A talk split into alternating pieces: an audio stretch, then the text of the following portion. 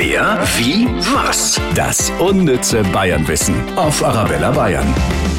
Jeden Tag erfahren Sie von Arabella Bayern Dinge über Bayern, die Sie vielleicht noch nicht gewusst haben.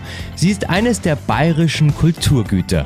Die Breze. Und das war sie auch schon im Jahr 1498. Da hat nämlich die damalige Bäckerzunft dem Münster St. Georg in Dinkelsbühl in Mittelfranken fünf Brezen geschenkt. Die sind aus Stein und dekorieren das sogenannte Brezelfenster des Münsters. Außerdem sind die aus Stein, weil die halt dann ewig halten. Meine Oma macht aus steinalten Brezen ja immer eine Brezensuppe, aber mei, dann halt ein Fenster. Wer, wie, was? Das unnütze Bayernwissen auf Arabella Bayern. Mehr Wissen über Bayern gibt es auch immer zum Nachhören auf arabellabayern.de.